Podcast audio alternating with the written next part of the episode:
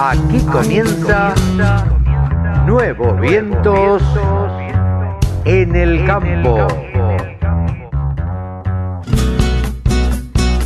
Hola, hola, hola, hola, ¿cómo les va mis amigos? ¿Cómo andan? ¿Bien? Me alegro muchísimo. Así arrancamos este 2024, el primer programa del año. Un programa cargadito. Hablamos con Carlos Castagnani, el presidente de CRA. Eh, hablamos con, eh, bueno, tenemos las declaraciones que hicieron, ni bien salieron eh, de esta reunión con el ministro Caputo. También hablamos con Fernando Patacón Gripaldi, hablamos también con un médico veterinario, el doctor Iturria, de la vacuna obligatoria en equinos para o la obligatoriedad, mejor dicho, de la vacuna en equinos contra la encefalomielitis eh, equina. Charlamos con Javier Lauría de Ovinos, por supuesto charlamos con Mónica Ortolani también de la situación general del país y con Pablo Adriani hablamos cortito pero prometemos que vamos a charlar bastante más. Así comenzamos un programa más de Nuevos Vientos en el campo por la radio del campo.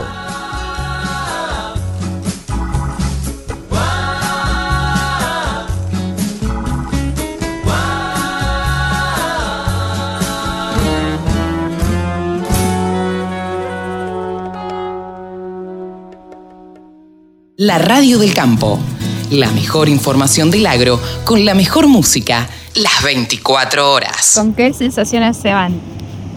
No, con, eh, siempre satisfecho de la posibilidad de dialogar con las autoridades, este, mostrando el sector, eh, su vocación de generar bienestar y la forma de hacerlo es trabajando, que es lo que sabemos hacer.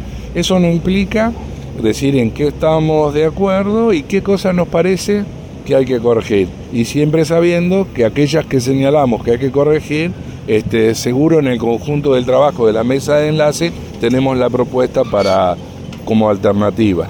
Siendo puntualmente al tema retención, si bien se avanzó mucho en economía renovables, y lo que hace al, trigo, el maíz, la carne de girasol, ¿se puede avanzar que no llegue al 15%? Bueno, eh, la inquietud de las entidades de la mesa enlace por supuesto que pretendemos eso, no sé si, se logrará. No solamente eso, pedimos un cronograma de eliminación del total de las retenciones porque siempre sostuvimos, no ahora, que es un impuesto totalmente arbitrario y justo y de ahí no nos vamos eh, a bajar el mandato que tenemos de nuestros productores. Hay otros temas que dentro de lo que atañe el sector agropecuario se plantearon, por ejemplo, el TNU, que sé que la ley de tierras es una preocupación de Federación Agraria. Sí, eso no, no, no lo... Eh, tuvimos muy poco tiempo para poder expresarnos.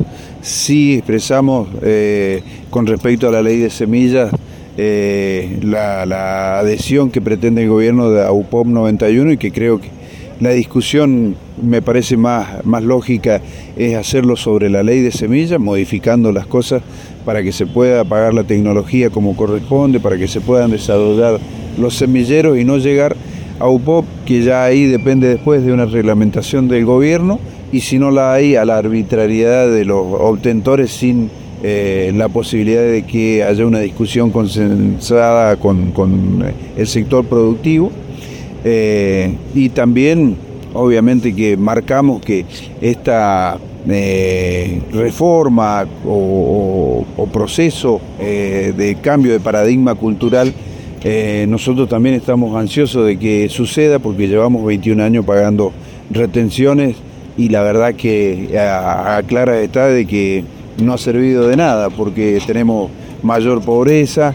lo que único que ha hecho es dejarle poca rentabilidad al productor y a muchos desplazarlo y dejarlo eh, digamos, fuera del circuito productivo. Entonces, creo que tenemos que ir, como decía Carlos, en un proceso de, un esquema de retiro de retenciones para que realmente seamos un país que nos parezcamos a cualquiera de, nuestros países vecinos, que no tiene retenciones, que no tiene dualidad cambiaria, eh, y que no tiene inflación y no tiene el índice de pobreza que tenemos acá en Argentina. Al margen de la posición que trajeron acá, ¿trajeron alguna una propuesta de reducción de baja de retenciones? No, no, no, porque... Sí, fue una convocatoria, más que nada venimos a escucharlos eh, a ellos, eh, fue una reunión multisectorial, entonces bueno, tuvimos una limitación de tiempo y no era el ámbito como para, para hacer una reunión de trabajo, eh, lo cual sí reconocemos que cada vez que pedimos reuniones para tratar temas fuimos, fuimos recibidos. ¿vos? Sí. Carlos, ¿y, y lo notaron abierto a Caputo? Es decir, a que puede haber cambios, eh, un hombre dialoguista, siendo esta la primera reunión que tiene con, con Caputo. Bueno, esto es una impresión personal, no sé qué.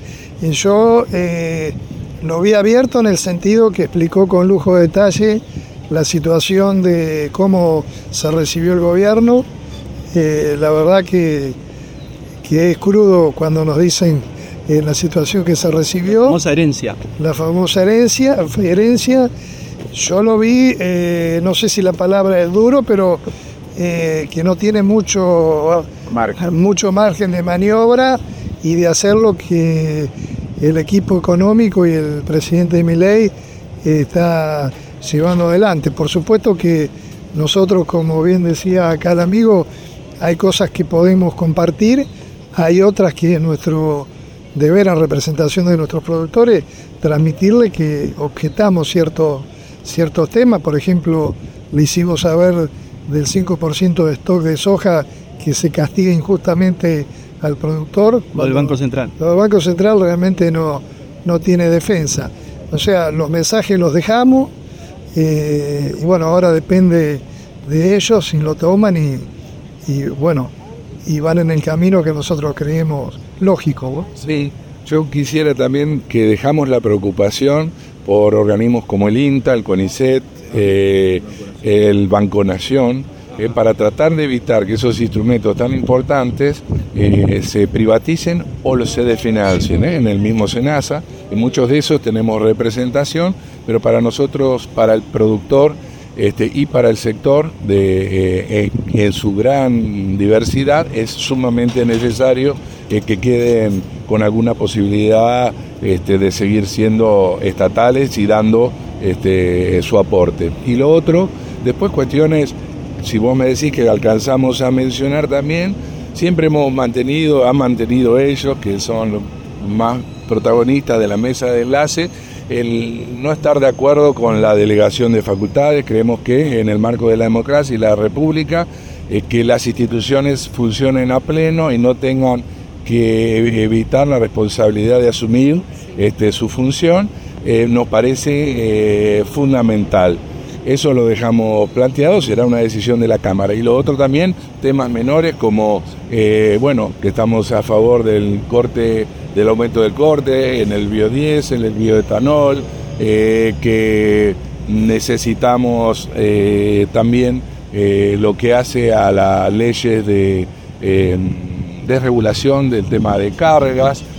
Hay un montón de que a lo mejor estas dos últimas no fueron planteadas en la reunión, pero se vienen planteando en la recorrida que hacen las entidades por los distintos bloques de la Cámara de Diputados y la posibilidad de buscar una fuente alternativa para financiar las administraciones. Nosotros creemos que hay algunos otros sectores, hay que todos tenemos que hacer el esfuerzo, pero hay algunos otros sectores que tienen que hacer un poquito, un poquito más. Y hablamos específicamente de la economía informal y hablamos también del sector financiero y de este, muchos otros que hoy este, a lo mejor no están haciendo este, el esfuerzo que hace eh, el sector agropecuario, la cadena agroindustrial. Con un solo clic, descarga la aplicación La Radio del Campo. Después, solo tenés que ponerte a escuchar tu radio. Ahora estamos en comunicación con Carlos Castagnani, el presidente de Confederaciones Rurales Argentina. Hace poco que, que asumió, es la primera vez que hablamos acá en la Radio del Campo. Hola Carlos, ¿cómo le va? Buen día. Buen día, un gusto, ¿qué tal? Bien, un gusto. Eh, estuvieron, a ver, eh, no le quiero robar demasiado tiempo, pero eh, en principio, ¿cuál es la posición de CRA ante este posible aumento en las retenciones o por lo menos no baja?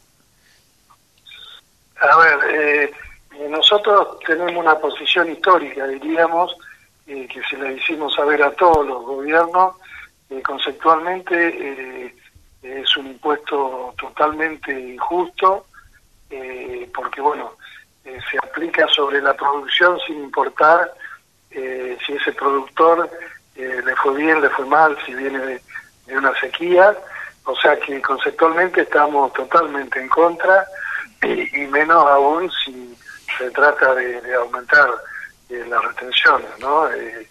Si bien reconocemos y sabemos la situación que está hoy el país, y no es que nos neguemos a colaborar porque nuestro sector es el mayor aportante a las arcas ¿no? de, del gobierno nacional, pero bueno, es un impuesto que, que hace años que venimos pidiendo que se, que se saque la grilla, ¿no? Claro, claro. Carlos, estuvieron eh, sobre el fin de semana prácticamente eh, reunidos con el ministro Caputo.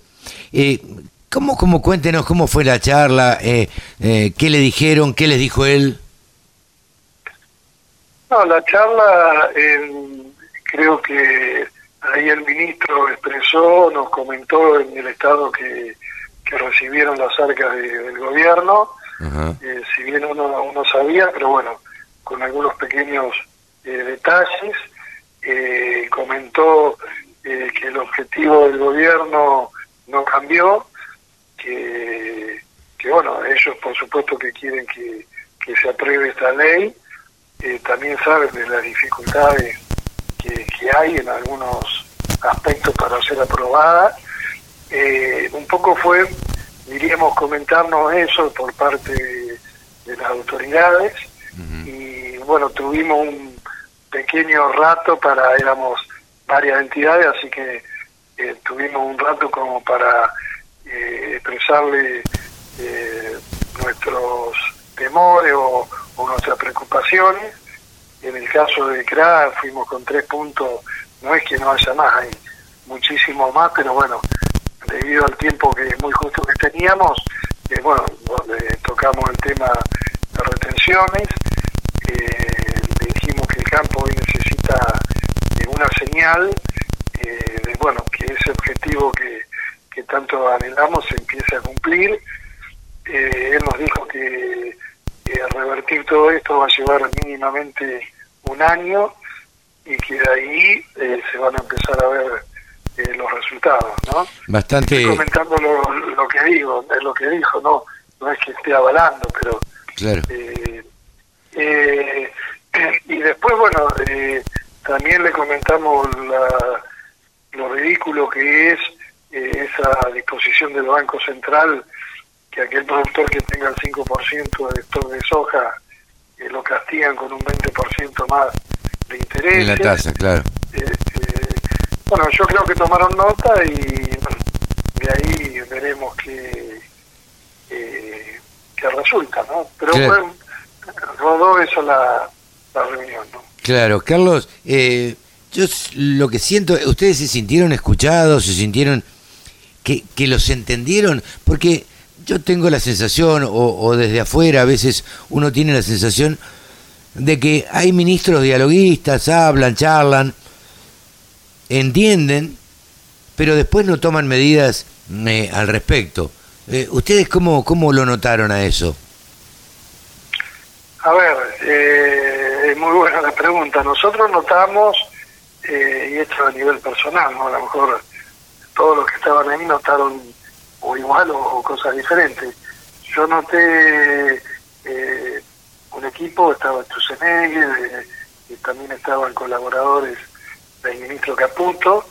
Eh, yo noté un equipo que escuchó, Ajá. eh, lo que no sé qué margen de acción tienen, ¿no? Eh, eh, ahí creo que está, está el problema. Eh, y por supuesto que, bueno, eh, lo que no tenemos que abandonar nunca es esa mesa de diálogo, eh, hacer ver nuestra problemática y también eh, arrimar eh, propuestas, ¿no? Como lo Claro. estamos haciendo. Eh, ¿Esta reunión fue a pedido de ellos? ¿Lo citaron ellos? ¿O ustedes le habían pedido una reunión? ¿Cómo fue? No, no, fue a pedido de ellos. Eh, así que pocos días antes nos, nos informaron que, bueno, que querían llevar adelante esta reunión. Eh, así que, bueno, para nosotros fuimos sin temario en el sentido que no, no teníamos el punto por el cual habíamos sido citados, eh, pero bueno, eh, un poco fue una charla explicativa y, y comentarnos por qué se tomaban ciertas ciertas medidas, ¿no? Claro. Eh, estaba citada la mesa de enlace, fueron por Coninagro Mario Reiteri, Federación Agraria el presidente Carlos Bachetoni y usted como presidente de CRA, Carlos. después charlaron. No, a ver, cuénteme esto. A la salida se juntaron los tres, se fueron a tomar un café y charlaron. ¿Y, y qué se dijeron? ¿Cuál era la sensación que les quedó? No, bueno, eh, yo diría que es similar a lo que le comenté. Eh, la mesa enlace eh, tiene muy claro el objetivo, o sea, eh, nosotros trabajamos sobre los puntos que tenemos coincidencia, en algunos puntos que podemos pensar diferente, tenemos la libertad absoluta de cada entidad eh, poder expresarse. Bajo ese paraguas, bueno, por supuesto que estamos en continuo charla continua. La sensación que, que nos llevamos, un poco la que yo le, le comenté, y bueno, y ver de qué manera se puede ir, que el reclamo principal o uno de los reclamos principales de los productores que es el tema que el tema retención no no olvidemos que las retenciones fueron implementadas hace 20 años por seis meses y bueno hace 20 años que, que estamos con esto que no es bueno que no dio buenos resultados estamos en un país con índice de pobreza vergonzoso desocupación y quiere decir que bueno eh, no es por ahí el camino el gobierno cree que lo creemos que eso lo, lo comparte, pero bueno, eh, se tiene que transformar en realidad, ¿no? Seguro, seguro. Carlos, muchísimas gracias por atender a la radio del campo. Los volveremos a molestar, bueno, eh, en otra oportunidad. Cómo no, a disposición y gracias a ustedes. ¿eh? No, por favor, buenos días. Ha sido el presidente de CRA, Carlos Catagnani, aquí en los micrófonos de la radio del campo. La radio del campo única emisora con programación 100% agropecuaria. Les comento algunos puntos sobre la, nueva resolución que establece la vacunación obligatoria contra la encefalomielitis equina.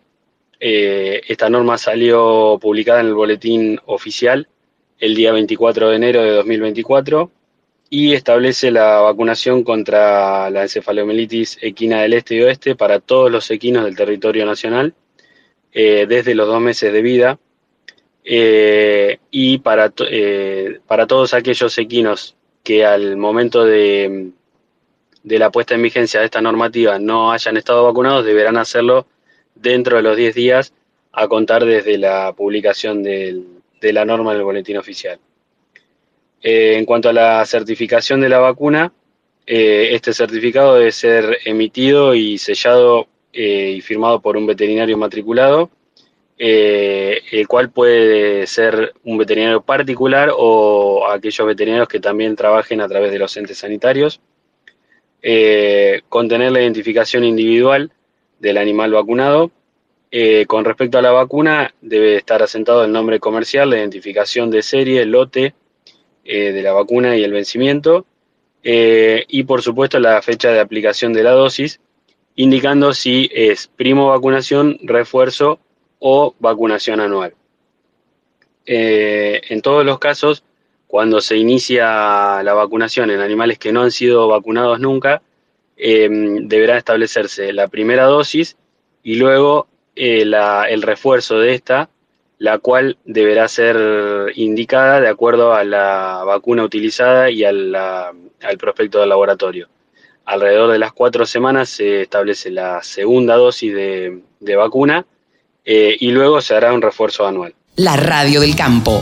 Toda la información y los temas de interés de un productor agropecuario. Ahora estamos en comunicación con el gurú de los analistas de mercados, con Pablo Adriani. Hola Pablo, ¿cómo te va? Buen año, ¿cómo anda todo? Buen día, Carlos, ¿cómo te va? Buen año, buena, bueno, ya a esta altura, buenos reyes. y un año bastante movido en la Argentina, ¿no? Sí, la verdad, la verdad que ha sido un principio de año al cual no estamos acostumbrados eh, en la Argentina. Por más malo bien que nos vaya, eh, siempre en general nos va mal, pero bueno, más allá de, de, eso, digo, nunca arrancamos el año con tanto movimiento. No solamente movimiento, sino con un cambio histórico en la Argentina, donde gana la elección un, un partido político que tiene menos de dos años. sí, sí, cosa rara, ¿no? Entonces yo te diría que es una oportunidad histórica en la Argentina, más allá de las baterías políticas, es un cambio de época, es un tratar de insertar a la Argentina eh, en la lógica, eh, en acabar con el intervencionismo estatal, con las prebendas, con la corrupción, con los, con los cargos a dedo de gente que no va a trabajar. Una Argentina que, a mi entender, pasó los peores años de la historia, estos últimos cuatro sí, años. Sin duda. Ahora, viste, déjame, a ver, jugar el papel de, de malo, digamos. Eh, ¿Se va a poder? Bueno, está, se le está complicando mucho a mi ley. Eh, hay una, una, una, una, un modus operandi del presidente que es eh, que agrede mucho al Congreso, agrede mucho a los diputados y es muy frontal. Y bueno, yo creo que eso lo está pagando con, con las distintas eh, discusiones que está viendo en las comisiones, en donde se le, va, a, le, va a costar al presidente juntar la, la, cantidad de votos como para que pueda hacer pasar aprobar la ley ómnibus y todo lo que ya sabemos, ¿no? Claro, eh, es raro porque, eh, a ver, la lógica indicaría que él eh, tiene que razonar y saber que tiene que hacer acuerdos. Él tiene que acordar porque acuerdos, negociar, exactamente. Claro. Ahora, hay un punto, Carlos, que nos ocupa a nosotros, que es muy importante. Todos los diputados nacionales, provinciales, gobernadores, están en contra de varios puntos, pero el punto en el cual están más en contra es en la suba de las retenciones. Vos sabés que hoy lo veía en un informativo de televisión y el primer punto que analizaban era eh, eran las retenciones. Ahora digo, ¿Se hizo bien el lobby como para ponerlas allá arriba y que todo el mundo eh, hable de las retenciones como tema casi principal para que se apruebe o no esta ley ómnibus?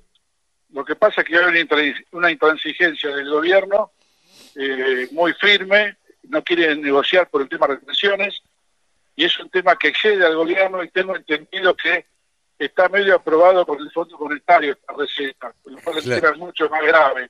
Carlos, estoy a punto de embarcar, así que bueno. que estamos en vivo. Sí. Eh, la semana que viene hacemos una más amplia. Eh, hacemos una más amplia y analizamos, analizamos todo como ven en los mercados en la Argentina. Pablo, muchísimas gracias. ¿Y qué pasó con las retenciones finalmente? Sí, claro. Si, se aprobó o no, se aprobó la ley ómnibus. Un abrazo grande, Pablo. Buena semana. Adiós. Adiós ha sido Pablo Adriani aquí en los micrófonos de la Radio del Campo. Cortito, apuradito, pero dándonos su opinión. Eh, nos despedimos hasta la semana que viene, donde vamos a hablar seguramente mucho más de mercados. Sumate. Entre todos hacemos la mejor radio, la Radio del Campo. Ahora estamos en comunicación con Mónica Ortolani. Saben ustedes que Mónica Ortolani es contadora, es coach y es titular de tonicaonline.com.ar. Hola Moni, ¿cómo te va? ¿Cómo estás? Oh, hola Carlos, ¿cómo estás? Bueno, una alegría reencontrarnos en este 2024. Pero la primera charla del 2024, ¿cómo, ¿Cómo anda todo? Hemos empezado, a ver, un año bastante atípico, el comienzo del año, digo por lo menos, porque no estamos acostumbrados a arrancarlo con tanto ritmo y con tanto trabajo.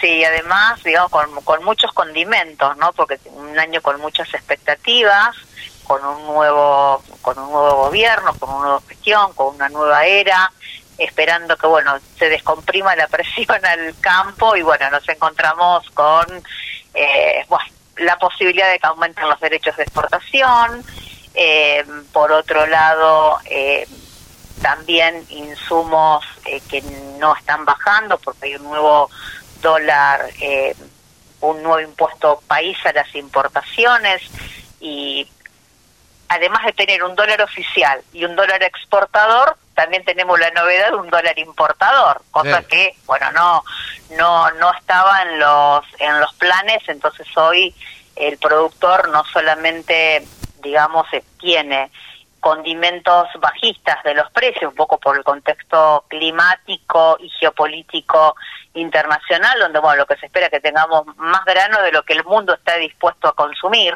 ¿no? Eso le quita presión alcista eh, a los granos, ¿no?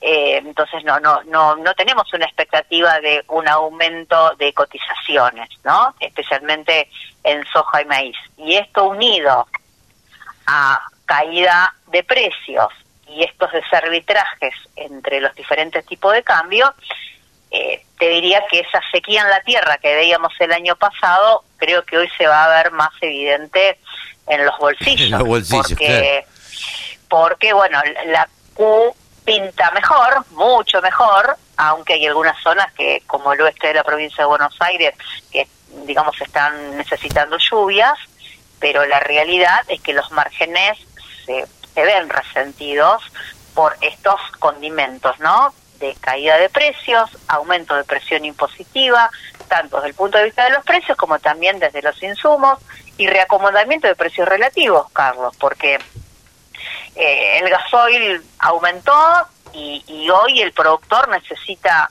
aproximadamente un 75 un 75-80% más de grano para comprar la misma cantidad de gasoil que, que compraba antes de la devaluación. Entonces, eh, digamos, lo que yo veo es que el productor va a tener que estar mucho más atento en el cálculo de sus márgenes, en ser más efectivo en los costos y también en el financiamiento, ¿no? Porque si bien vemos una, por supuesto, hay tasas muy diferentes a las que teníamos antes de la devaluación y hoy tendríamos como una tasa positiva, ¿no es cierto?, entre la tasa a la cual el productor se puede endeudar, que sigue siendo más baja que la tasa de devaluación eh, o una tasa de, de plazo fijo, pero también hay una realidad, Carlos. Veníamos de dos, tres años de sequía y muchos productores, más que todos los más chicos, ¿cómo estaban endeudados? En dólares. En dólares, claro, y sí. ¿Por qué? Porque se endeudaban con forwards, ¿no? O sea, no todos los productores pudieron acceder a todo el volumen de financiamiento en pesos que necesitaban. Entonces hoy el productor se encuentra con, endeudado en dólares, que se le va a actualizar a un tipo de cambio ya ajustado y ya un poquito más sincerado, por decirlo de alguna manera, bueno, van a necesitar más grano del que tenía en su mente para poder honrar todos sus compromisos. Por eso yo los invito a que por favor planifiquen en sus flujos de fondos las posibles diferencias de cambio que van a tener que honrar. Diferencia de cambio que además también lleva IVA. Claro, sí, sí, Entonces, Eh, yo los invito a que tienen que desgranar, hacer lo más cercano posible todas las, eh, digamos, diferencias de cambio que van a tener que, honrar. ¿no? Moni, em, eh, yo sé que vos estuviste reunida hasta hace un ratito prácticamente te sacamos de una reunión de, de, un cliente. Ahora, ese cliente al cual vos asesorás, ¿cómo, cómo le notás el ánimo? ¿Cómo lo ves de cara a, esto que se viene? O, si es optimista, apoya, no apoya? Eh, ¿cómo, ¿Cómo lo ves? mira, en el fondo creo que está apoyando más de lo que uno se esperaba, porque a lo mejor quienes más asesoramos y analizamos, creo que estamos mucho más preocupados, estamos muy preocupados por las retenciones y es como que un, dos ves dos aguas, productores que dicen que hay que seguir apoyando y hay que seguir poniendo el hombro, como productores y muchas organizaciones e instituciones que y, nosotros como analistas decimos, no, eh, o sea, las, las retenciones están mal para cualquier actividad, eh, es un obstáculo a las... Em, digamos, a las a la, a la producción, entonces está decepcionado porque esperaba, no que se las bajen, pero al menos que no estemos discutiendo si se van a aumentar. Claro, sí, sí, sí. Eh, eh, lo, único que a mí me, em, me, me despierta cierta esperanza es que hoy le decía a alguien, no sé, eh, miraba un noticiero de televisión y aparecía en primer término los, los, los, puntos más conflictivos y en primer término aparecían el tema retenciones. Antes no se miraba en primer término, sino que estaba en cuarto o quinto lugar el tema de las retenciones. Había otros temas este, para tratar antes. Me parece que se ha puesto en la mira el tema retenciones como un tema muy, pero muy importante. Sí, muy, muy importante, más todo también porque afecta a muchas economías regionales, si bien hay muchas que se dejaron afuera. Pero bueno, esto, digamos, decepcionó un poco, aunque más allá de todo esto, lo bueno, y esto a nivel personal, de ver al Congreso y a las comisiones trabajando. Trabajando, trabajando, y en verano. Es una decisión unilateral de un decreto de necesidad de urgencia y no pasaba nada. Acá Se, los ve trabajando, ya es un, buen un buen indicio, se los ve discutiendo, también se los, digamos, debatiendo, sería la palabra adecuada, y eso, bueno, e, e, es, importante y ya hay un cambio que, que tenemos que valorar más allá del resultado. Pero sí lo concreto también, volviendo a la pregunta que me hiciste, cómo veo el productor, por un lado con cierta decepción, por un lado también con preocupación, eh, por los precios, por la caída de precios y considerando que no se ha respetado el dólar exportador en, cuando han fijado precio, hoy la verdad que tienen pánico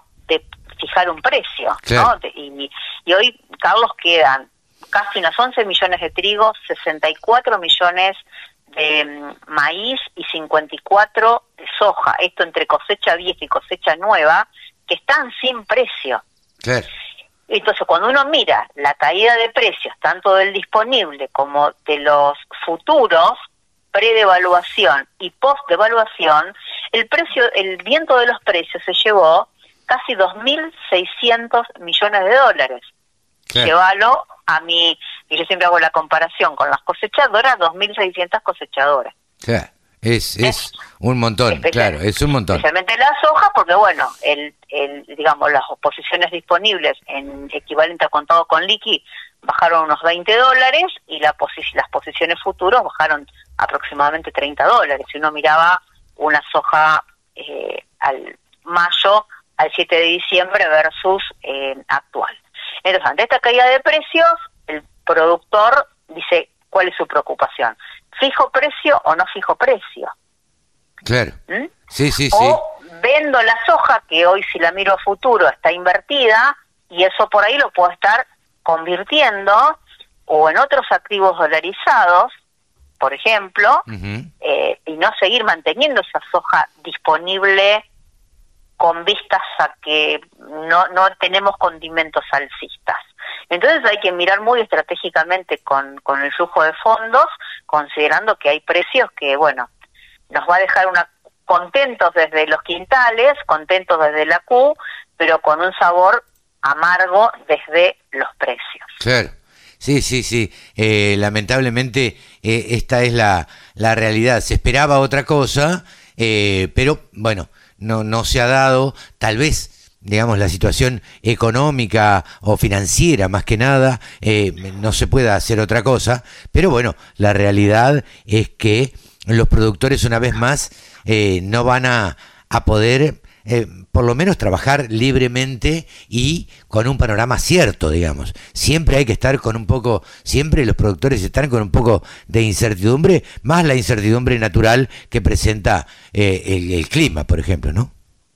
Sí, sí, porque, o sea, el clima, digamos, estaría más, en esta campaña estaría como más cubierto, digamos, o da más tranquilidad o deja dormir más tranquilo, pero el tema de los precios, esto hace que los rendimientos de indiferencia estén muy altos, con, con 40 quintales en campo alquilado en zona núcleo, un informe de la Bolsa de Comercio de, Rosario sale hecho. entonces. Sí, sí, sí. Y hay otras zonas que directamente baja pérdida. Eh, entonces, el tema son los márgenes y esto hace que tenga que ser mucho más eficiente porque no va a tener licuación de pasivos, digamos, a el productor que se endeudó en pesos el año pasado, se le licuó, ¿no es cierto?, su, su deuda, pero hoy en esta campaña no va a tener por ahí esa ventaja, ¿no? Entonces por eso creo que va a ser una campaña donde la hora de la verdad quizás se juegue en, esta campaña, sobre todo también para los productores más chicos que tienen que salir a honrar deudas en dólares. Sí, sí. Así que, bueno, a, hacer sus flujos de fondos, a previsionar las diferencias de cambio, eh, como siempre apoyarse en, los, en el mercado de capitales, que como el sol también siempre está y les da opciones tanto como para tomar financiamiento como para eh, eh, invertir Así que bueno, eh, a poner mucha, eh, ellos le ponen mucho corazón a la producción y también hay que poner todo ese corazón y mucho cerebro a la hora de comercializar la producción y financiarse. Y bueno, y por eso estamos para, para acompañarlos. Pero acá, seguro, En seguro. las inquietudes que tengan. Eh, seguro. Mónica, ya saben que te pueden contactar cualquiera que esté escuchando, te pueden contactar a través de las redes sociales y si no, entrando a la página www.tonicaonline.com.ar y si no, la buscan como Hortolane Mónica en las redes y ahí la van a, la van a encontrar. Moni, muchísimas gracias y buena semana. Buena semana, Carlos. Como siempre, un gusto hablar con vos y tu gente. Un abrazo. Mónica Ortolani ha pasado aquí en los micrófonos de la Radio del Campo. La radio del campo. Toda la información y los temas de interés de un productor agropecuario. Ahora estamos en comunicación con Fernando Patacón Gripaldi. Eh, Saben ustedes que es un médico veterinario que asiduamente lo llamamos desde aquí de la Radio del Campo porque nos gusta tener la opinión de la gente que vive en el interior al cual nosotros nos dirigimos. Entonces, ese es nuestro público y queremos que ellos nos cuenten la realidad. Fernando, ¿cómo te va? Feliz año, ¿cómo van tus cosas? ¿Qué tal, Carlos? Buenas noches. Bien, bien, arrancando, arrancando un año, un año que nos depara, creo que a todos, un gran signo de preguntas, pero por lo menos con, con expectativas, desde mi punto de vista. Y como siempre digo, yo por ahí no es que termine un año y empiezo otro, sigo. Claro, es que, es que uno, la verdad es que el año está dado por el año calendario y uno lo festeja y brinda y qué sé yo, pero al otro día, como digo yo, paren las vacas, hay que ordeñar las vacas, eh, este, si uno hace ganadería y si está cosechando, está cosechando o sembrando o lo que sea, el campo. A ver, más allá de, y esto no quiere decir ninguna bandería política, ni mucho menos, el campo no para. No, ni- no hago referencia del paro del miércoles pasado, ni mucho menos. El campo no para, no puede parar. Las vacas comen todos los días, hay que ordeñarlas todos los días.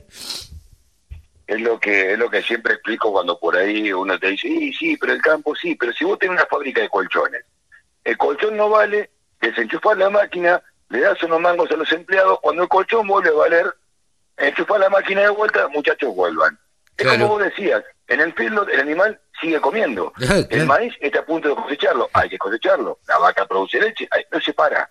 No Sí, sí. se puede parar, es una máquina natural que no se puede parar. Eh, vos sabés que hay los, como digo yo, la gente urbana, la que vive en las ciudades, esto eh, no lo entiende, salvo aquellos que los que nacimos en el campo, eh, que nos criamos en el campo y, conocemos un poco de lo que es la realidad productiva, sin ser productores agropecuarios, ni mucho menos, pero, pero bueno, nos gusta y nos interesamos y demás. El campo no puede parar. Es una industria que no puede parar. Las vacas comen todos los días. Digo, uno, eh, el día que se te hace tarde para darle de comer a las gallinas, las gallinas cuando llegaste salen a buscar, pero como si fueras un dios. ¿Viste? claro. Y lo mismo las vacas, lo mismo, lo mismo todo en el campo. Pero bueno, lamentablemente eso no, no se entiende muchas veces en el, en el ámbito urbano. Fernando, te pregunto, vos estás en, en San Luis. Eh, a ver, no me equivoqué esta vez, no dije San Juan. No, no, está, está- perfecto. Está bien. Eh, ¿Cómo están los campos allá? ¿Ha llovido? ¿No ha llovido? Que esto es lo que, a ver, lo fundamental, yo digo siempre también que el productor agropecuario vive mirando, a ver, el cielo. Porque, Exactamente. claro, es una, una industria a cielo abierto y depende de la lluvia. Hace tres años que, que, a ver, que había una sequía grande, ahora parece que esto se compone. ¿Cómo viene el tema? Mira, San Luis, si hablamos de la parte agrícola, viene con el agua justa. Hubo zonas en las cuales cayó mucha piedra, entonces todo lo que era maíz y soja sembrada se perdió. Hubo temporales muy grandes en la zona de Villa Mercedes y lo que es la parte de cría, la parte ganadera, que es campo de monte, como para que te, vos te des una idea, campos de entre 400 y 550 milímetros anuales, estamos con la lluvia justa, estamos con el pasto justo con ganas de, o con la expectativa de que febrero venga, no nos ha llovido poco, lo justo. Y esperando con expectativa que febrero venga un poquito más llovedor, como para, eh, eh, digamos, encarar el otoño-invierno, principalmente con la vaca de cría, un poquito más, más cómodos y más holgados, que es lo que estamos sintiendo hoy en enero. Eh, ha habido temperaturas muy altas, viste, las olas de calor agarran a todo el país y por ahí lo, lo justo que llueve se evapora, se evapotranspira rápido y bueno, eh, estamos lidiando con eso. Pero si venís ordenado, este desorden te desacomoda, pero no tanto a como si fuera una seca grande o como que si vinieras desordenado. Claro, claro. Eh, recién eh, hablabas de, de, la sequía, de, de, las temperaturas, de la cantidad de lluvias. ¿Cuánto llueve en San Luis? Mira, si vos agarraste, o sea, digamos, San Luis es bastante dispar tiene muchas isoyetas, pero si, digamos, partimos la provincia en cuatro, de norte a sur y de este a oeste, todo lo que es la zona este principalmente, más al norte que al sur, tenés isoyetas de entre 500 y 650 hasta 700 milímetros al año. Esto es límite con Eh, Córdoba. Claro, exactamente, pero eh, estacional. O sea, Claro. pensá que acá arranca a llover en octubre, noviembre, diciembre y hasta abril, con suerte, primeros días de mayo.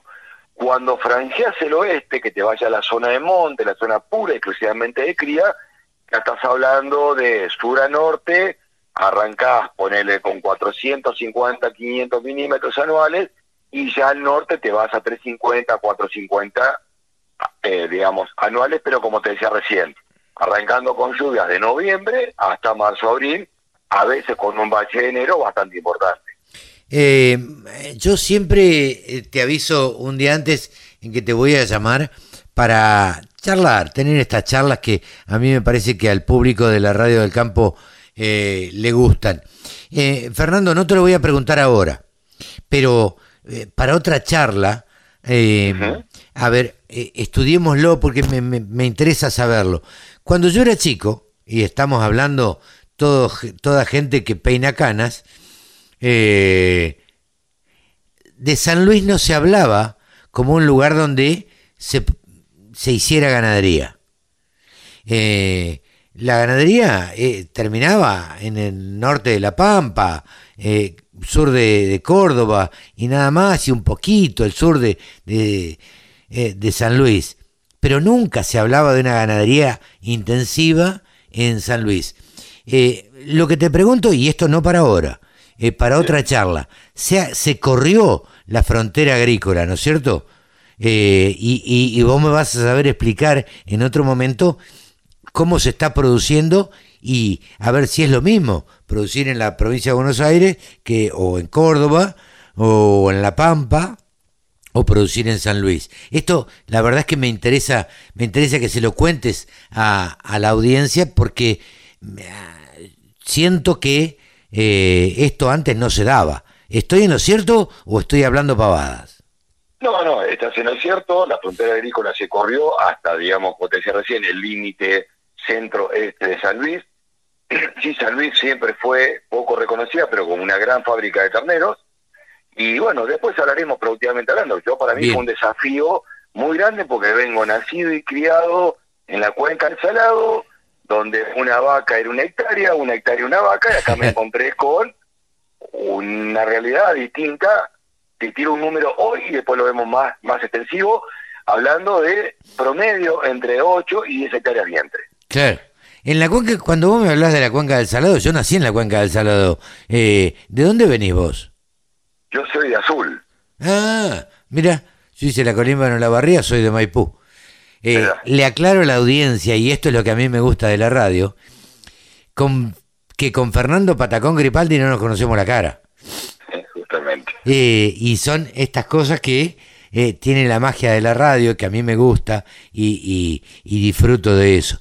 Eh, ah, vos venís de Azul. Claro, eh, Azul, Ayacucho, Labardén, eh, Guido, bueno, toda, toda esa zona es... cualquier- Eh, claro, toda esa zona para mí es a- absolutamente común y conocida y claro, y ahí de que vos hables de eh, zona de cría, un ternero, una hectárea, eh, este, Exactamente. claro, eh, cuando yo hablo de producción intensiva, eh, y le explico a gente que, a ver, en un corral se engordan determinada cantidad de terneros, hay gente que no lo entiende porque, bueno, no está acostumbrado, no lo entiende, sobre todo si es de otro, de otro país. Fernando, eh, vos recorres el campo, eh, estás al tanto, hablas con los productores. No te voy a pedir una opinión política, no es el objetivo de la radio del campo, vos lo sabés, eh, ni una no opinión política ni económica. Ahora, sí te pido que me des la opinión o, o el o, o tu tacto o tu pulso de los productores agropecuarios. ¿Cómo los notás? Mira, justamente, Carlos, sabiendo lo que íbamos a charlar, mientras hoy recorría los corrales en un field que laburo, eh, se me ocurrió una palabra que creo que es la que nos está pasando todo, ¿no? Tanto productores, profesionales, o llamarle el sector que vos quieras, y le voy a ir poniendo un guion a cada sílaba. Y la palabra es incertidumbre. ¿Qué lo parió? Esa es, esa es la palabra. ¿Qué lo parió? Digo, ¿qué lo parió? Porque, porque eh, cuanto más certidumbre hay en un productor agropecuario, más invierte. Totalmente. Más vacas compra, o más vientres compra, o más eh, reproductores compra, o, o, se arriesga a gastar un mango más en un toro, o se arriesga a gastar un mango más en unas vaquillonas este, lindas, o a sembrar unas hectáreas más. Infraestructura, maquinaria. Claro, maquinaria, cuando hay certidumbre. Ahora, la macana, iba a decir cagada casi, pero no lo digo. Eh, la macana es cuando hay incertidumbre. Justamente. Cuando Ojo, no, no se- hay, no, no está incrédulo, no le falta credibilidad, pero está con una incógnita y como decíamos recién al principio, Carlos, como esto no se puede parar, hay que seguir. No, bueno, claro, Hay que no seguir. queda otra. Entonces, eh, yo creo que hay, hay un cierto dejo de credibilidad en lo que se viene, pero sin dejar de pensar de que va a ser catastrófico el golpe que nos va a pegar. ¿Vos coincidís conmigo que- A Fernando o a mi, a mi, a mi cliente, decir, che, ¿le tenés miedo a la catástrofe? Sí, pero si veo que el resultado es lo que me va a deparar la bienvenida sea, porque en algún momento la teníamos que pasar. ¿Vos, ¿Vos crees que el, insisto, fuera de toda opinión política o económica, No, no, no, yo te hablo como Fernando, sí. obviamente, de Carlos, ¿sabes cómo soy? sin duda, eh, Fernando, ¿vos crees que el productor agropecuario es un optimista consuetudinario? Yo creo que es un pasional. Y claro, y sí, Yo creo que es, yo creo que es un pasional. Yo creo que totalmente. es un tipo que, que, que desde, desde el chico hasta el más grande que vos me quieras decir, sabe que lo suyo, más allá de ser productivo, es pasional.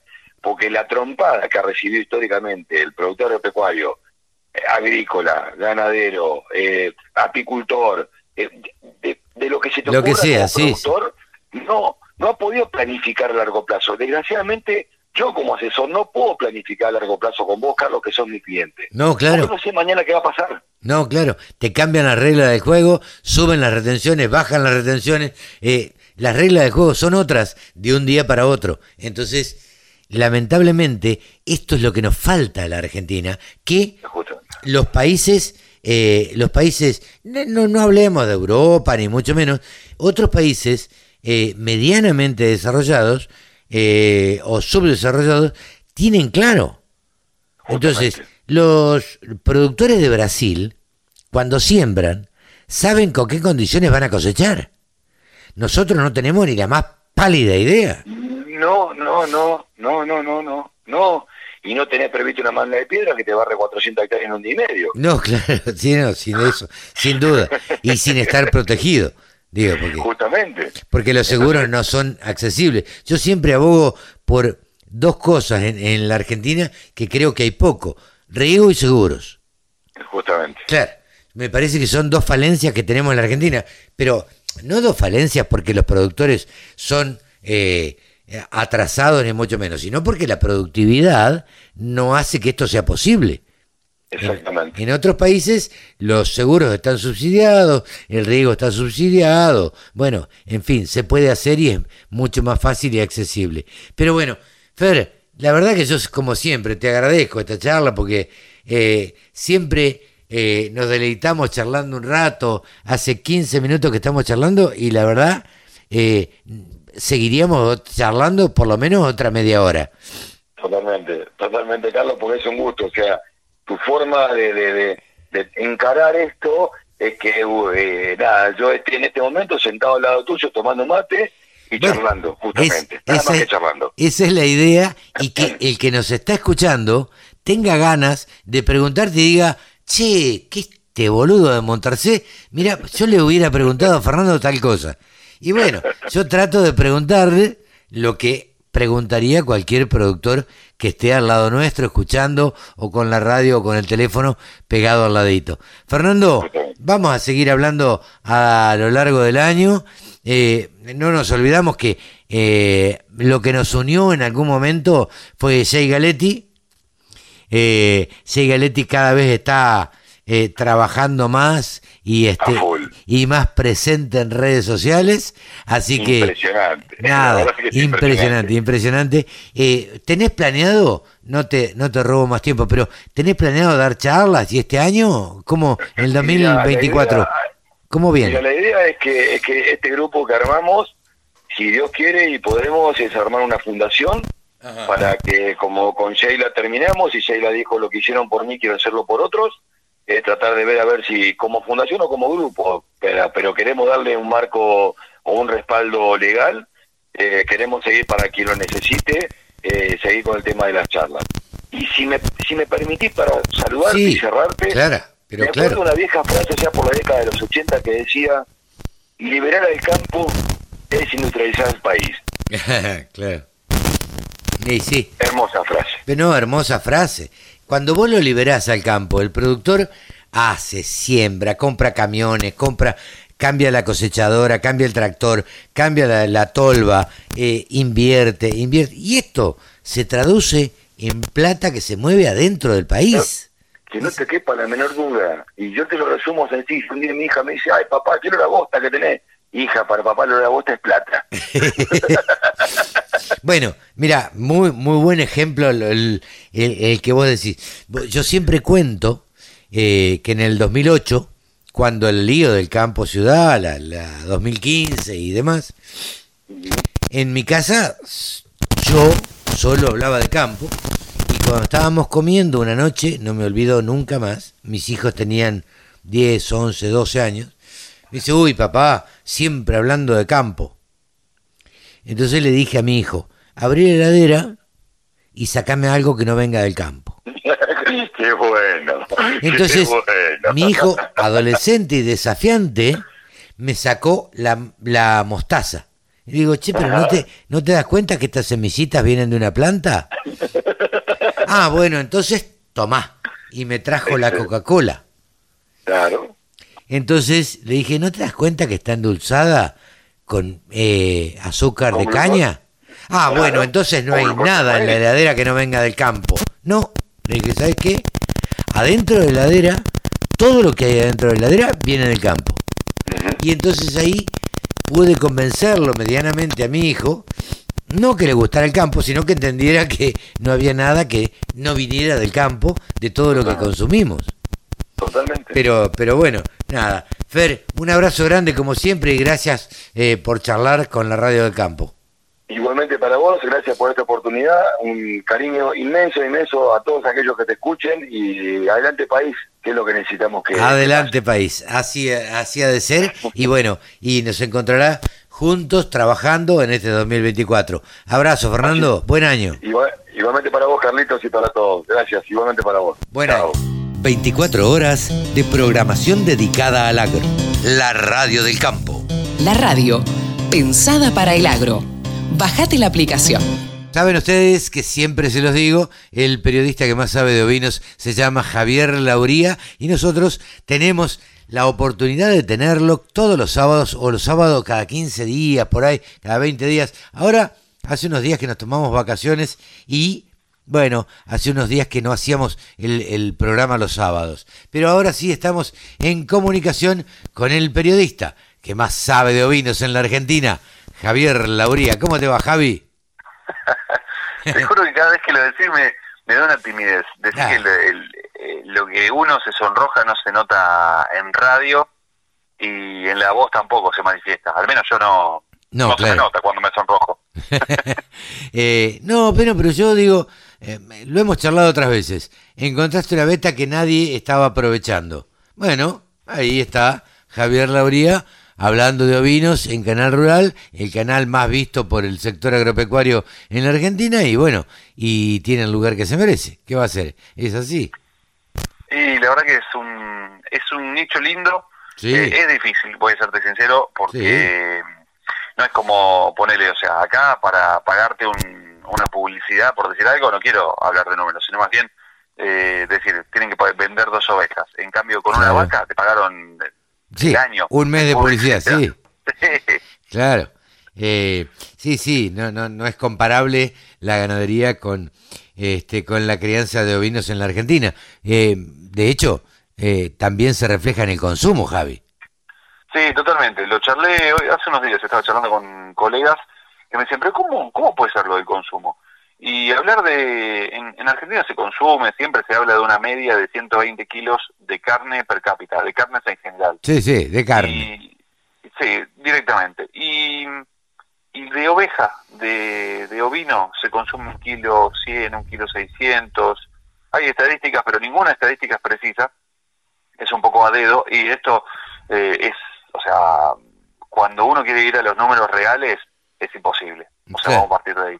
Pero Sí, se sí. habla de un kilo 100, un kilo 600. Si estamos hablando del 1% del consumo del país. Claro. O sea, no entra en la discusión. Porque vos tenés eh, 45-50 que oscila la carne de vaca, 40-45 que oscila la carne el pollo, Sí. básicamente, y 20 kilos que oscila El cerdo. el cerdo. Después te parece el pescado ahí también, poquito consumo, y si vos te pones a, a hablar un poco, a mirar y decís, no, olvídate, ¿para qué vamos a hablar de esto? Es una chiquitez que no merita tiempo desde el punto de vista eh, de gestiones, desde el punto de vista político, es una chiquitez. Sí, seguro. Pero, eh, ¿sabes Entonces- qué es lo que pasa, Javi? Eh, hay toda una cantidad de gente, de productores agropecuarios, que se mueven atrás del ovino. Sí, ahí. Yo te diría, mira, el otro día justo estaba hablando con alguien de Caprinos, de Caprinos, eh, te voy a hacer un paneo rápido. Caprinos hay 5 millones de cabezas, o sea, 4 declaradas y hay un millón ahí dando vuelta no declaradas. Sí. Y hay 47 mil familias detrás de esos 5 millones de cabras.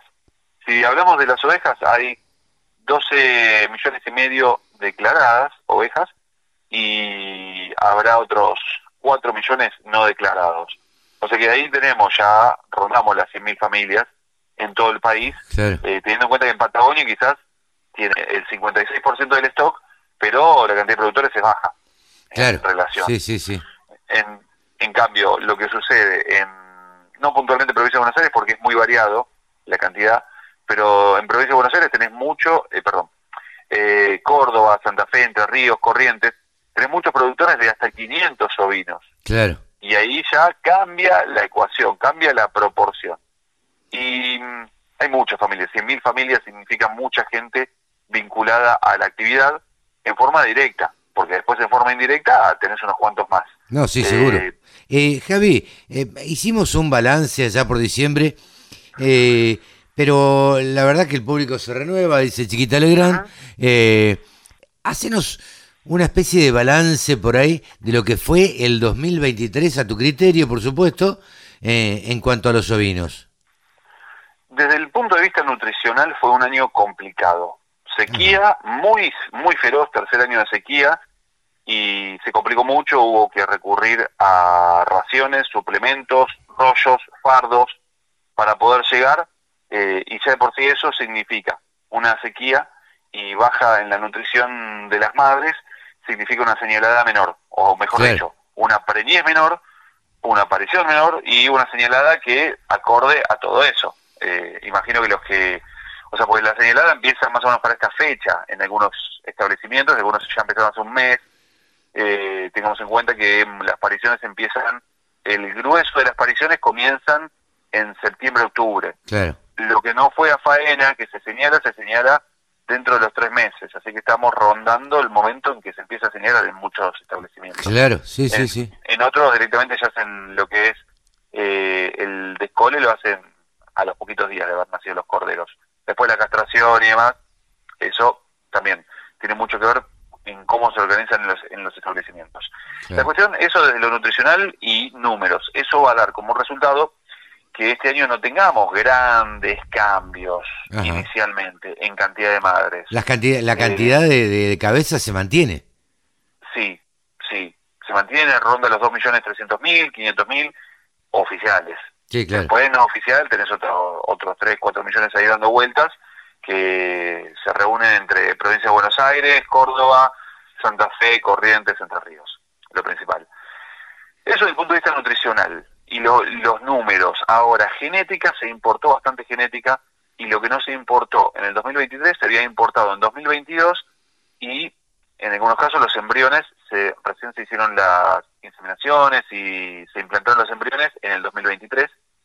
Así que la rural de Palermo 2024 va a tener eh, muchos animales que valen en otros idiomas, básicamente. El válido, recordemos, es Ahora, el- la qué, forma. qué extraño, Javi, esto de que el, el ovino no crezca tanto en la Argentina, no tenga penetración la, la carne dentro del consumo eh, normal de la población, y sin embargo hay cabañeros que importan genética.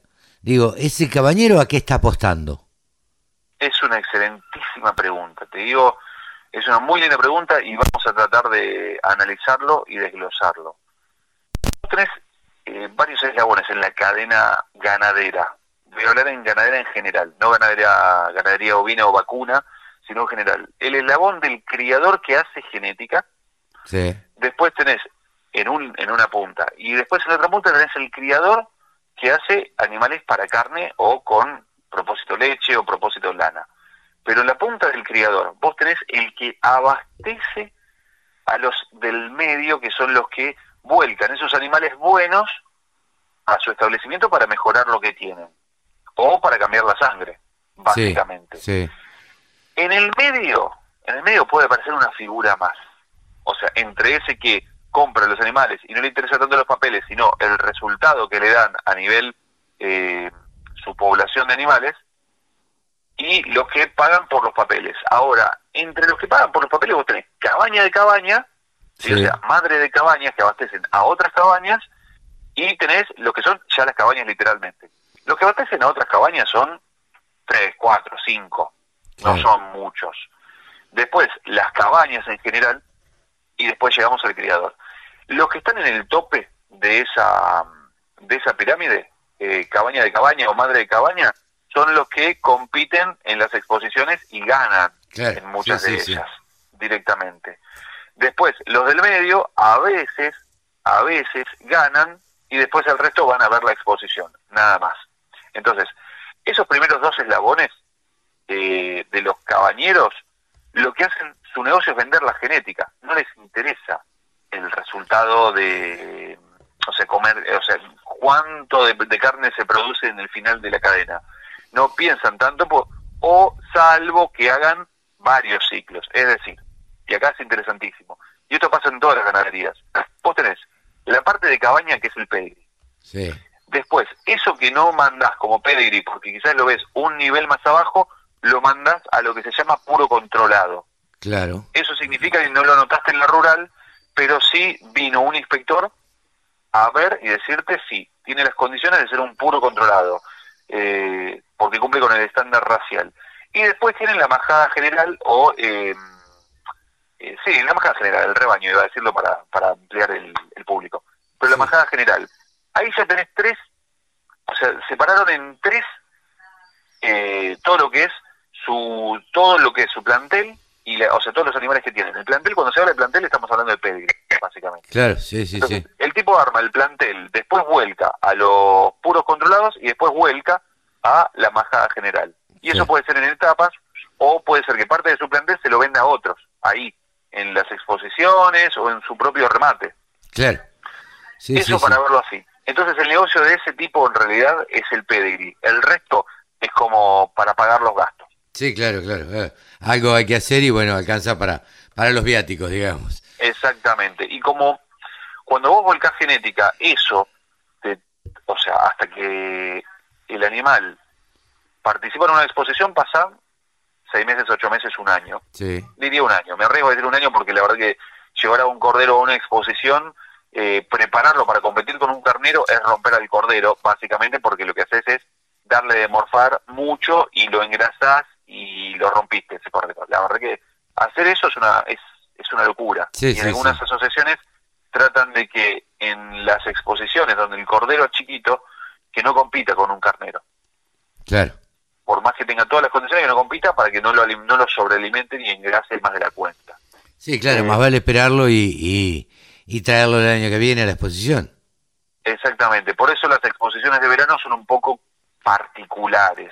O hay categorías que no permiten competir. Por ejemplo, los corderos no, no compiten o compiten aparte, compiten en otra categoría que no se cruza después en la final para el gran campeón como, como competir con un carnero, que el carnero va a venir con 140, 160 kilos y el cordero a duras penas tiene 60. Claro, sí, sí, sí. Entonces, eh, tenés que verle las condiciones carniceras a full. Y quizás el cordero todavía no terminó de expresar su potencial. Sí, sí, pero no se termina de desarrollar bien, en fin. Hay mil, mil motivos. Eh, Pero el y- negocio está por ahí. claro. ¿Y qué se puede esperar para el 2024 para aquellos productores que nos están escuchando? ¿Cómo, cómo va a estar, digamos, el, el, el negocio del ovino eh, eh, en la Argentina? El negocio del ovino va a tener, por un lado, lo que es Patagonia, que pasó un invierno muy difícil, así que bueno, no va a haber muchas madres melliceras, eh, no Ajá. se van a ver muchas madres melliceras y el cambio de stock no va a ser mucho más grande. Algunos han optado inclusive en algún caso por reducir un poquito, un 10%, un 15%, porque estaban muy eh, restringidos con lo que es la nutrición.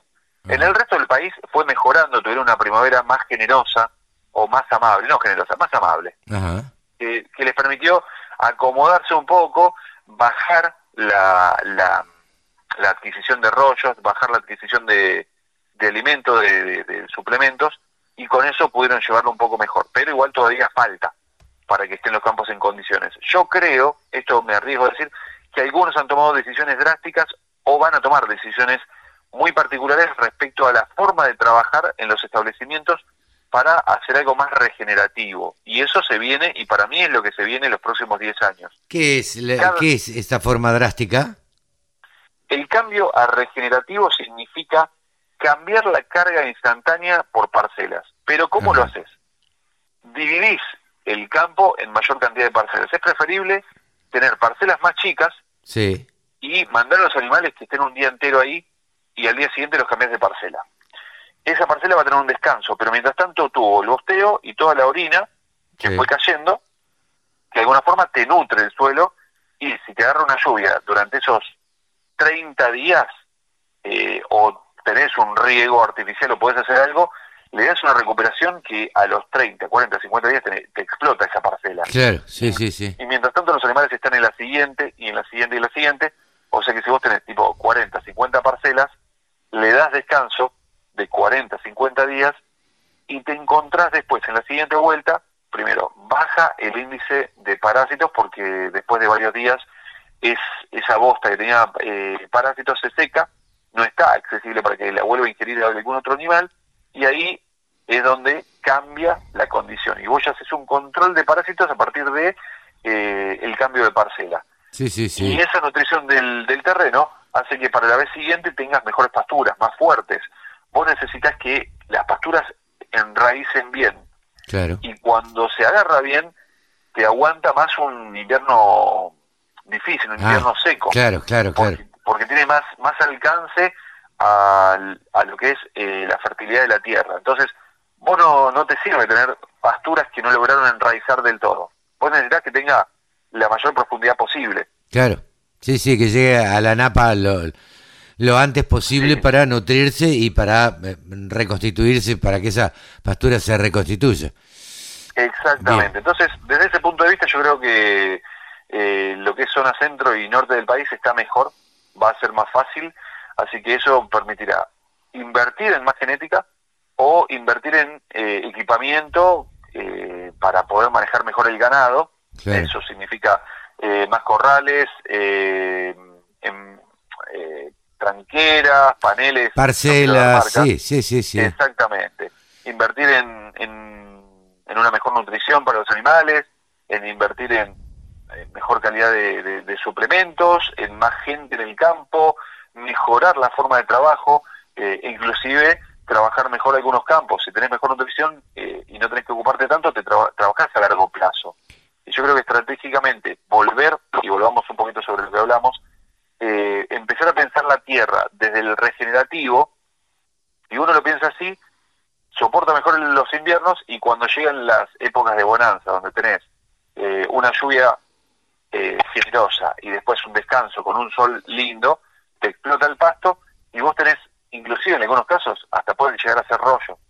Y, le das un respiro a la tierra. Cuando vos le das un respiro a la tierra, le das esa posibilidad de regeneración que eso queda. Esa regeneración, si vos la sostenés, con los años queda y después ya es manejarte en forma disciplinada y ordenada. A partir de ahí, ya te cambia todo. Y si vos querés meterte en programas de carbono y estás en condiciones y eh, calificás, vendés bonos de carbono o créditos de carbono. Sí, sí, sí. ingreso extra que quizás no tenías previsto. Claro. Por último, Javi, ¿cómo estuvieron las expo de verano, las del sur? Están, están comenzando, es una gran pregunta porque están comenzando en febrero. Claro, ahora están comenzando, claro, ahora están este, comenzando. Estamos, estamos a destiempo todavía. Sí, sí, sí. este, tenemos, bueno, Comodoro a principio de mes, eh, hubo, estuvo la de Esquel hace poquito, que en Esquel se presentaron, eh, Sam Sherdon participó y participó muy bien con genética que llegó del Reino Unido, así que eso ya cambió mucho, es, eh, o sea, ya es una revolución. En Comodoro se van a presentar animales Texel, que es la primera vez que se va a ver un Texel en esa pista que es medinista extrema y de vez en cuando se ve algo de Corriel. Eso es el primer fin de semana de febrero. El segundo fin de semana de febrero tenemos la de Ayacucho, que ahí, ahí voy, a, voy a tratar de estar en esa exposición. El cuarto fin de semana de febrero tenemos la de eh, Río Gallegos, que ahí estoy trabajando con una comitiva de Dorper para para que vayan a mostrar el Dorper, presentarlo allá y bueno, empezar a, llevar el Dorper a, la zona de Santa Cruz, que Santa Cruz es el polo cárnico ovino más importante del país, entonces ¿qué tenés que llevar? Razas carniceras. Sí, claro. Así que Dorper. El Dorper podría ser eh, que los primeros años sea para cruza terminal, es decir, que todo lo que sale va para faena, pero podría ser que en un par de años ya veamos en las pistas, no te digo la más importante, o en el momento más importante, pero en los corrales de jura, empecemos a ver algo de Dorper. Mira vos, bien, bien. Eh, bien, vamos a, vamos, o vas introduciendo una raza eh, en zonas donde todavía no, no se habían, eh, no se habían visto, ¿no? Claro, hay algo muy poquito que se estuvo probando este año. Hay dos establecimientos, Laguna Colorada y Cóndor, que están probándolo, pero están expectantes para ver otras pruebas. Cóndor está probando también con Texel y quiere probar con Charolais pero pero lo cierto es que el Dorpar lo tienen acá, a la vuelta de la esquina. Claro, sí, sí, sí. el resto lo tiene que traer de otro país. Bien, completito el panorama, eh, Javi. Completito el panorama de, de, lo que sucedió y de lo que de lo que se puede esperar para el 2024. Hay mucho más, pero dejémoslo para otro programa, si no... Lo dejamos para el programa, para otro programa, no vamos a gastarnos todo en el primer programa del año. Javi, te mando un abrazo y muchas gracias. A vos, excelente fin de semana para todos los oyentes y para vos, por supuesto, sin duda. Igualmente. Javier Lauría, el periodista que más sabe de ovinos, ha pasado aquí en los micrófonos de la Radio del Campo. Exposiciones, muestras, rurales, novedades. Toda la información en laradiodelcampo.com.